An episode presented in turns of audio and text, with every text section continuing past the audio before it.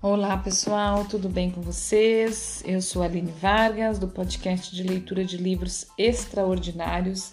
Estou lendo o livro da Clarissa Pincola Estes, Mulheres que Correm com os Lobos. Tudo bem com vocês? Vamos continuar. Nós estamos no capítulo 4, certo? A gente leu, né? Só para relembrar, a gente leu o conto do Manauai e aí de lá para cá a gente vem entendendo a relação desse conto de fada com nossa psique, nossa história, né, nossos entendimentos aí. Agora a gente vai para um outro subtítulo: A Mulher Interior. Uma boa leitura e uma boa escuta para nós. Às vezes as mulheres ficam cansadas e irritadas à espera de que seus parceiros as compreendam, por que eles não conseguem saber o que eu penso, o que eu quero? Eles ficam, elas ficam exaustas de fazer essa pergunta. No entanto, existe uma solução para esse dilema, uma solução prática e eficaz. Se a mulher quiser que seu parceiro tenha esse tipo de receptividade, ela lhe revelará, revelará o segredo da dualidade da mulher. Se a mulher quiser que seu parceiro tenha esse tipo de receptividade, ela lhe revelará o segredo da dualidade da mulher. Ela lhe falará sobre a mulher interior, aquela que, somada a ela mesma, formará duas. Isso ela consegue ao ensinar seu parceiro a fazer duas perguntas de uma simplicidade enganosa que farão com que ele se sinta visto com que ela se sinta vista, ouvida e conhecida. A primeira pergunta é a seguinte: O que você quer? Quase todo mundo faz alguma versão dessa pergunta, mas de forma automática. Existe, porém, uma pergunta ainda mais essencial: O que deseja o seu self mais profundo? Quando se ignora a natureza dual da mulher e se julga a mulher pelo que se apresenta ser, pode-se viver a ter uma grande surpresa. Pode-se vir a ter uma grande surpresa. Pois, quando a natureza primitiva da mulher emerge das, das profundezas e começa a se afirmar, é frequente que ela tenha interesses, sentimentos e ideias muito diferentes do que manifestava antes. Para tecer um relacionamento seguro, a mulher também fará as mesmas perguntas ao parceiro. Como mulheres, aprendemos a reunir as forças dos dois lados da nossa natureza e a dos outros também. A partir da informação que recebemos reciprocamente, reciprocamente dos dois lados, podemos determinar com clareza o que é mais valorizado e como reagir de acordo com isso. Quando a mulher consulta sua própria natureza dual, ela está cumprindo o processo de olhar, examinar e sondar o material que está para além do consciente, sendo, portanto, muitas vezes surpreendente no seu conteúdo e no seu tratamento, e quase sempre de imenso valor. Para amar, amar uma mulher, o parceiro deve também amar sua natureza primitiva. Se a mulher aceitar um companheiro que não possa amar o que ou que não ame esse seu outro lado, ela sem dúvida acabará arrasada sob algum aspecto e deixada a vaguear cambaleante em desmazelo. Portanto, os homens, tanto quanto as mulheres, devem identificar suas naturezas duais. O amante mais querido, o pai mais valorizado, o amigo ou homem selvagem mais valioso é aquele que deseja aprender. Quem não se delicia com o aprendizado, quem não é atraído por novas ideias ou experiências, não conseguiria passar do marco de estrada junto ao qual está descansando agora. Se existe uma força que alimenta a raiz da dor, ela é a recusa a aprender além do momento presente. Sabemos que a criatura homem selvagem está à procura da sua própria mulher terrena. Com medo ou não, é um ato de profundo amor o de se permitir ser perturbado pela alma primitiva dos outros. No mundo em que os seres humanos têm tanto medo da perda, existe um excesso de muralhas protetoras contra o mergulho na luminosidade de outra alma humana. O companheiro certo para a mulher selvagem é aquele que tem uma profunda tenacidade e resistência de alma. Aquele que sabe mandar sua própria natureza instintiva ir espiar por baixo da cabana da alma de uma mulher e compreender o que vir e ouvir por lá. O bom partido é um homem que insiste em voltar para tentar entender. É o que não se deixa dissuadir. Portanto, a tarefa primitiva do homem consiste em descobrir os nomes verdadeiros da mulher. Não em usar indevidamente esse conhecimento para ganhar controle sobre ela, mas sim para captar e compreender as substâncias luminosas de que ela é feita, para deixar que ela o inunde, o, supre o surpreenda, o espante e até mesmo o assuste. Também para ficar com ela, para entoar seus nomes para ela. Com isso, os olhos dela brilharão e os dele também. No entanto, para que não descansemos antes da hora, há ainda outro aspecto da identificação da dualidade, um aspecto ainda mais apavorante, porém essencial a todos os amantes. Enquanto um lado da natureza dual da mulher pode ser chamada de vida, a irmã gêmea da vida é uma força chamada morte. A força chamada morte é uma das bifurcações magnéticas do lado selvagem. Se aprendermos a identificar as dualidades, acabaremos dando de cara com a caveira des descarnada da natureza da morte. Dizem que só os heróis conseguem suportar a visão. O homem selvagem, sem dúvida, consegue. A mulher selvagem, sem a menor sombra de dúvidas, consegue. Na realidade, eles são itinerantes. Na realidade, eles são inteiramente transformados pela visão. Por isso, apresento-lhe agora a mulher esqueleto. Então, vamos entrar no capítulo 5, a caçada, quando o coração é um caçador solitário. Quando o coração é um caçador solitário. A mulher esqueleto, encarando a natureza da vida, morte e vida do amor.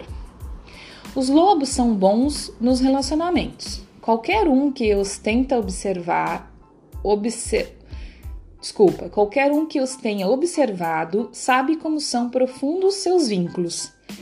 É frequente que os parceiros sejam para toda a vida, muito embora entrem em conflito. Muito embora exista discórdia, os vínculos entre eles permitem que ultrapassem invernos rigorosos, primaveras abundantes, longas caminhadas, novas ninhadas, antigos predadores, danças tribais e cantos em coro. As necessidades relacionadas as necessidades relacionadas dos seres humanos não diferem em nada. Embora a vida instintiva dos lobos, dos lobos inclua lealdade e vínculo permanentes de confiança e devoção, os seres humanos às vezes enfrentam dificuldades com essas questões. Se quiséssemos usar termos arquétipos para descrever o que determina os fortes vínculos entre os lobos, poderíamos concluir que a integridade dos seus relacionamentos advém da sua submissão à antiga natureza da, da vida, morte e vida. A natureza da vida, morte e vida é um ciclo de animação, desenvol desenvolvimento, declínio e morte que sempre se faz seguir de uma reanimação. Esse ciclo afeta toda a vida física e todas as facetas da vida psicológica. Tudo, o Sol, as estrelas novas e a Lua, assim como as questões dos seres humanos e as das menores criaturas, como células e átomos, possuem essa característica de agitação, hesitação e novamente agitação. Diferentemente dos seres humanos, os, lo os lobos não consideram que os altos e baixos da vida, quer de energia, de poder, de alimento, quer de oportunidade, sejam espantosos ou punitivos. Os picos e os vales simplesmente existem e os lobos passeiam por eles com a máxima eficácia e facilidade possível. A natureza instintiva tem a capacidade de a capacidade miraculosa de sobreviver a cada dádiva positiva, a cada consequência negativa e ainda manter o relacionamento com o self e com o outro. Entre os lobos, os ciclos da vida, morte e vida, da natureza e do destino são encarados com elegância, inteligência e persistência para ficar junto do outro e viver por muito tempo e o melhor possível. No entanto, para que os seres humanos vivam desta forma corretíssima e sejam leais desse jeito, que é o mais sábio, o mais duradouro e mais sensível, é preciso que se enfrente aquilo que mais se teme. Não há meio de escapar. Como veremos, teremos de dormir com a morte. A Mulher Esqueleto é uma história de caça e respeito do amor. Ah, desculpa, de caça a respeito do amor. Nas histórias da, do norte, o amor não é um encontro romântico entre dois amantes. As histórias das regiões próximas ao polo descrevem o amor como a união entre dois seres cuja força reunida permite a um deles, ou a ambos, a entrada em comunicação com o mundo da alma e a participação do destino no destino como uma dança com a vida e a morte. Para compreender essa história, temos de entender que lá, num dos ambientes mais rigorosos e numa das culturas de caça mais notáveis do planeta, o amor não significa um flerte ou uma procura de mero prazer para o ego, mas um vínculo visível composto de força psíquica da resistência, uma união que prevalece na fartura ou na austeridade, que passa pelos dias e noites mais simples e mais complicados. A união de dois seres é considerada angakok, mágica em si mesma, como um relacionamento através do qual os poderes que existem se tornam conhecidos aos dois indivíduos. Existe, porém, exigências para esse tipo de união. A fim de criar esse amor duradouro, convida-se mais um parceiro para a união, esse terceiro é a mulher esqueleto. Ela é também chamada de a morte, e nesse sentido, ela é a natureza da vida, morte e vida, num dos seus muitos disfarces. Nessa sua apresentação, a morte não é um mal, mas uma divindade. Num relacionamento, ela desempenha o papel do oráculo que sabe quando chegou a hora de um ciclo começar a terminar. Nessa qualidade, ela é o aspecto selvático do relacionamento, aquele do qual os homens têm mais pavor, e às vezes as mulheres, pois quando se perdeu a fé na transformação, os ciclos naturais de progresso e de desgaste também são temidos. Para que se crie um amor duradouro, a mulher esqueleto precisa ser aceita no relacionamento e abraçada pelos dois amantes. Aqui, nesta antiga história do povo Inuit estão os estágios psíquicos para o domínio deste abraço. Quem me passou essa história foi Mary Ukalat. Examinemos as imagens que surgem da sua fumaça. A mulher esqueleto. Deixa eu ver se eu vou eu acho que eu não vou conseguir terminar toda essa história. Eu acho que eu vou começar ela amanhã, gente. O, capit... o episódio ficou curto, mas eu acho que é mais interessante a gente ler toda a história num episódio só. E aí depois a gente vem entendendo as relações com nossa psique, tá? Porque senão fica picado a história e fica, eu acho que fica ruim. Então eu li a introdução do capítulo que fala sobre essa leitura que a gente vai fazer, né? O final do capítulo 4 e o início do 5. No início do 5, a gente leu essa introdução do conto A Mulher Esqueleto. Amanhã eu leio a história toda, que ela, ela dá para eu ler num episódio. E aí, conforme a gente já começa as, as, as relações que ela faz, tá? Sobre a história. Mais uma vez eu agradeço, espero que, que tenha feito sentido essa leitura aí hoje para você. É, como eu tenho dito, né? Sempre essa leitura tem me atravessado, tem me, me tocado profundamente. Ela tem, inclusive, me inspirado em projetos em cima de, dessa leitura, porque eu não sei se eu já falei aqui, mas um dos, dos meus objetivos nas terapias e na psicanálise é justamente trabalhar com mulheres, sabe? Mulheres no puerpério, mulheres, né, mães já passadas do puerpério, ou mulheres sem filhos. É, é um assunto que me toca muito, é um assunto que eu acho que precisa de muito amparo, é um assunto que precisa de muita união. A gente precisa resgatar aí essa mulher selvagem, né, tão falada aqui pela autora, porque de verdade ela nos faz livre, nos faz feliz, né, nos faz poderosas em nós mesmas, né? É, como eu botei num post lá, uma, agora não vou lembrar quem é a pessoa que escreveu essa frase, mas ela diz, né? Eu não desejo para as mulheres que elas sejam mais do que os homens. Eu né, que elas tenham mais poder sobre os homens, mas que elas tenham poder sobre elas mesmas, né?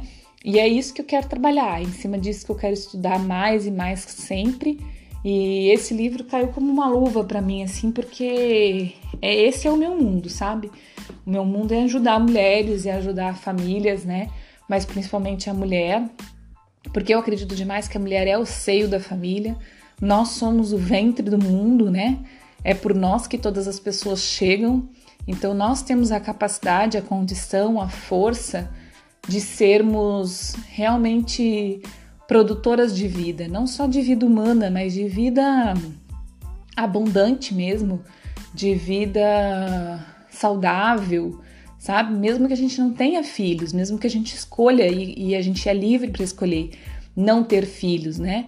Mas mesmo que a gente não tenha filhos, a gente pare, né? A gente pare todos os dias a nossa história, essas relações com, com o masculino ou com o próprio feminino, né? Da escolha de cada um, se relacione com sexo oposto, com o mesmo sexo, mas de qualquer forma, a gente pare todos os dias a história para o mundo.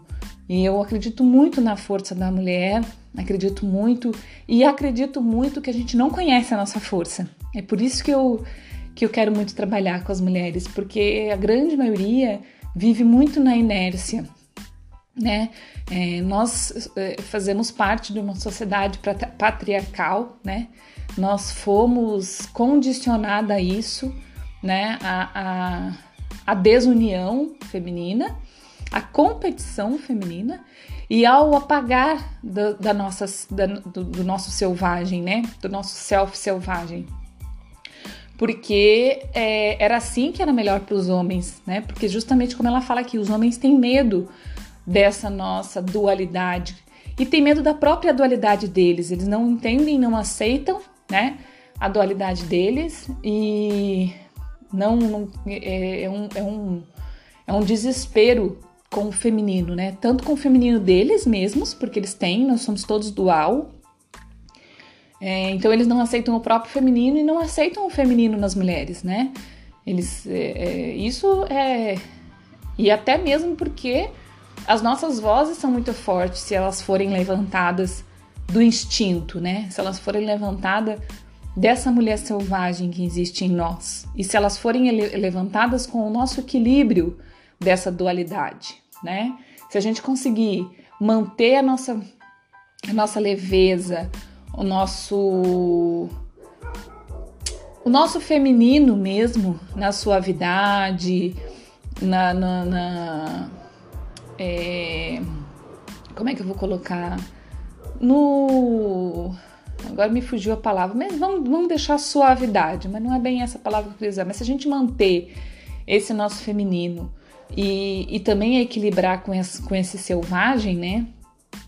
É, a gente tem muita força, muita capacidade, muito, muito tudo, né? Então a gente foi condicionada a isso, a quietar, a calar, né? A gente, e a gente não calou só a boca, a gente calou é, também o nosso instinto. Porque quando a gente cala a boca, a gente está calando nosso instinto. Quando a gente não pode falar, se posicionar ou, ou dizer sim ou não para as coisas, a gente está calando o nosso instinto. E a grande maioria das mulheres vive nessa inércia. Elas às vezes até acreditam que tem voz, mas na verdade não tem. E é só quando a gente se conhece profundamente que a gente vê isso. Por isso, essa é a minha meta de vida.